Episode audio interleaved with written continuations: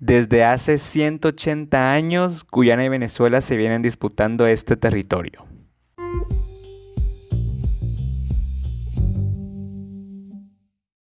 Hola muchachos, ¿qué tal? ¿Cómo están? Espero que estén muy bien. Pues bienvenidos a la segunda parte de este episodio. Iba a decir el, a un nuevo episodio, pero pues no. Esta es la segunda parte del episodio sobre Guyana, que hoy les voy a hablar sobre el Esequibo esta zona en disputa que como les dije desde hace 180 años se viene pues aquí dando la pelea, ¿no? Entre Venezuela reclamándolo y que Guyana pues lo tiene bajo su poder. aquí les voy a platicar todo esto, ¿no? Desde el origen hasta la actualidad. ¿Cuál es la situación en la actualidad de este, de este conflicto territorial, ¿no? Así que bueno, pues esta segunda parte la verdad que fue algo espontáneo, no lo tenía planeado para nada. O sea, fue el sábado que pues empecé a ver que... Mm, el sábado o el viernes, no recuerdo muy bien. Sábado creo. Que empezaron a comentar sobre pues sobre el episodio, ¿no? Sobre que pues el Esequibo, que Venezuela, que Guyana, que aquí, que allá. Y entonces pues me pensé, bueno, acá puedo hacer otro, un nuevo episodio, ¿no? Pero quería sacarlo antes pero luego me di cuenta de que ya tengo planeado los episodios de las próximas dos semanas. Entonces dije, ok, no quiero pues alargarlo tampoco, ¿no? Entonces dije, ¿y se hago una segunda parte? A ver qué tal. Y pues bueno, acá está la segunda parte. Entonces, como les digo, algo espontáneo, no lo planeé absolutamente para nada. O sea, salió ahí sí que de última hora, de último momento. Pero pues como les digo, yo feliz de hacer esto. Así que, este, pues Nada, bienvenido, yo soy Leonardo López Martínez, por si es la primera vez que se topan con este podcast, bienvenidísimos sean. Y pues a todos aquellos que me esperan con un nuevo episodio, bueno, llamémosle episodio, ¿no? Este, pues, he aquí el episodio de hoy. Así que pónganse cómodos, relájense y disfruten de esta segunda parte. Así que sin nada más que decirles, comencemos. El Esequibo también conocida como la Guyana Esequiba, región del Esequibo o territorio del Esequibo. Esta es una zona que se ubica en la región del escudo guyanés y tiene un tamaño de 159.542 kilómetros cuadrados. El Esequibo es una zona, como ya lo dije al principio, que se viene peleando entre Guyana y Venezuela, ¿no? Ya que pues aunque Guyana gobierne la región y esté bajo su jurisdicción, Venezuela reclama su soberanía basándose mediante el Acuerdo de Ginebra de 1966. Así que para entender pues toda esta pelea y disputa, tenemos que remontarnos a la historia, ¿no? Así que empecemos en 1777, cuando se crea la Capitanía General de Venezuela por orden del rey Carlos III de España, que dicha capitanía serviría para establecer una frontera oriental entre España y los Países Bajos. Entonces la frontera se trazó en el río Esequibo, desde el nacimiento de este río hasta su desembocadura en el Océano Atlántico.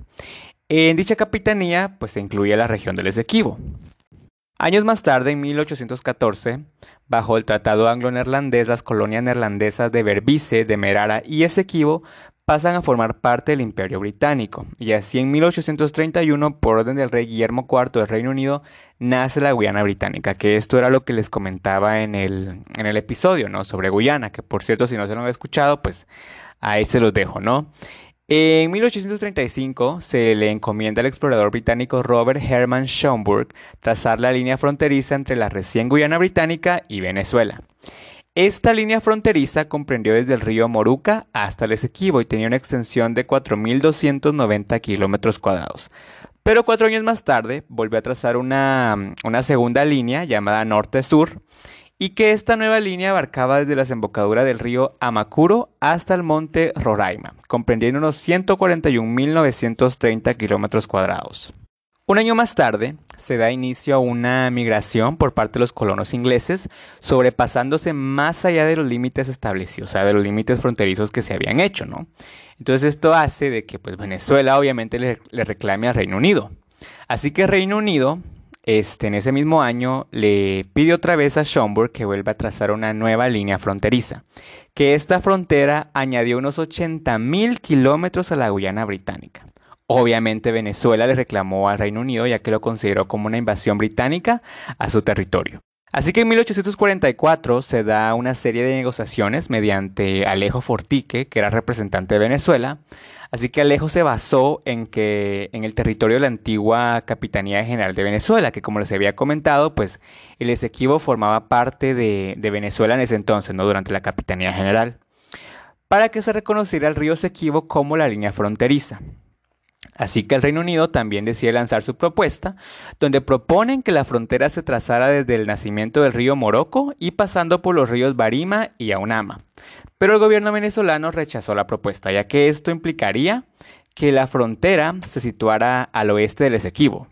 Y bueno, años más tarde, en 1876, el gobierno venezolano rompe relaciones diplomáticas con el Reino Unido. Así que Venezuela le hace un llamado a los Estados Unidos, pues ya que Venezuela no se podía enfrentar solo contra el Imperio Británico, que pues en ese entonces el Imperio Británico era el mayor de todo el mundo.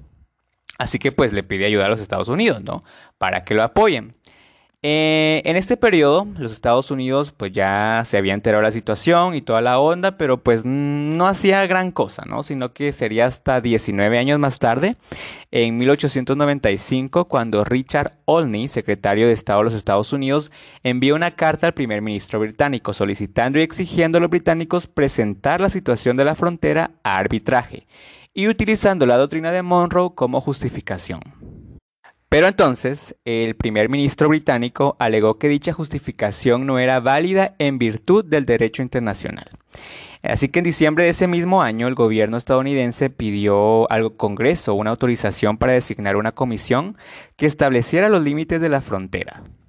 Pero el Reino Unido no quería tener conflicto con los Estados Unidos, no quería estar en guerra con este país.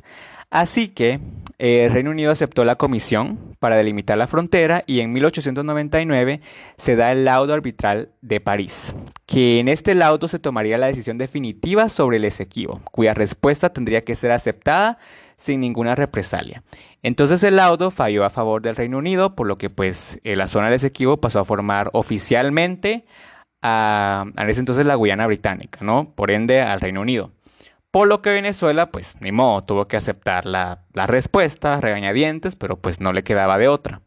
Entonces, pues pasan los años con la decisión que se había tomado, pero a mediados del siglo XX aparece un documento donde revelaba que el fallo a favor del Reino Unido había sido una negociación para que el Esequibo quedara en manos de los británicos.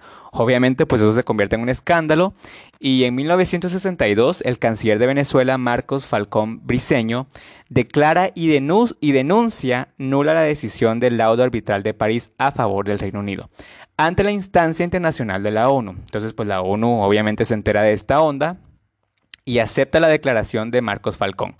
Como resultado, se firma entre los dos países el Acuerdo de Ginebra el 17 de febrero de 1966, justo tres meses antes de que el Reino Unido declarara la independencia de Guyana. Que pues en este acuerdo se reconoce la reclamación de Venezuela sobre el Esequibo. Y pues tras la independencia de Guyana, Reino Unido le transfiere toda la responsabilidad de la disputa a la recién independizada Guyana. Durante los años 80, Venezuela propone una negociación con Guyana, pero esta no acepta. Así que Guyana decide proponer tres alternativas para finalizar de una vez por todas con la disputa territorial. La primera era por la Asamblea General de la ONU, la segunda, el Consejo de Seguridad y la tercera, que la Corte Internacional de Justicia tomara la decisión pero Venezuela rechazó estas tres alternativas, aunque por iniciativa de Venezuela decide que el conflicto se llevaría por auspicios del secretario general de las Naciones Unidas. Y bueno, pues viniéndonos ahora a la actualidad, ¿no? ¿Cómo es la situación del Esequibo hoy en día? Bueno, en el año 2018, en marzo de ese año, Guyana solicita a la Corte Internacional de Justicia para que resuelva de una vez por todas el conflicto territorial. Pero Venezuela se niega a participar ya que considera de que la Corte Internacional de Justicia carece manifestantemente de jurisdicción. Y por otra parte, Guyana pidió que la Corte fallara a su favor.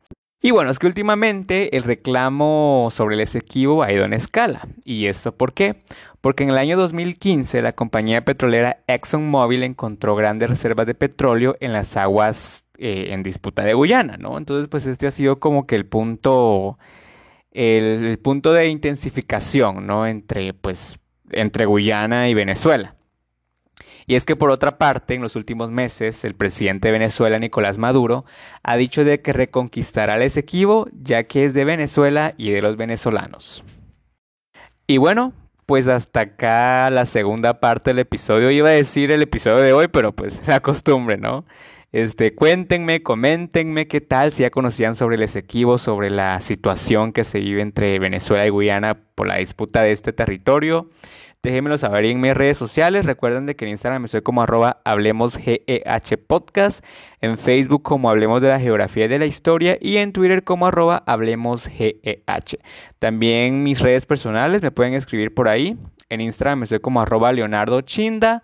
De igual forma en Twitter, arroba Leonardo Chinda. Entonces, pues, háblenme, siéntanse libres, ¿no? De, de, de, comentarme, ¿no? Y como les digo, esta segunda parte pues fue totalmente espontánea, o sea, yo no la tenía planeada para nada, o sea, ahí sí que empecé a ver sus comentarios y que sobre el Esequibo y que aquí, que allá y que Venezuela y que Guyana, entonces dije, bueno, creo que de aquí va a salir otra Primero me pensé un episodio, ¿no? Pero dije, pues como les comenté al inicio, ya tenía, ya tengo planeado los episodios de las próximas dos semanas.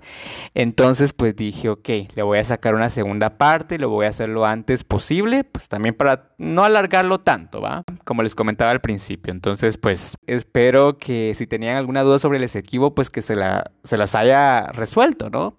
Y eh, pues como les digo, déjenme saber ahí qué tal, qué tal les ha parecido, ¿no? Así que muchas gracias por haber estado acá, por haber estado en otro episodio más, no digamos el episodio, porque pues técnicamente entran episodios, así que eh, gracias por haber estado acá, eh, por haberse tomado su tiempo y pues nada, se los agradezco mucho y nos vemos el siguiente viernes con un nuevo episodio. Hasta la próxima.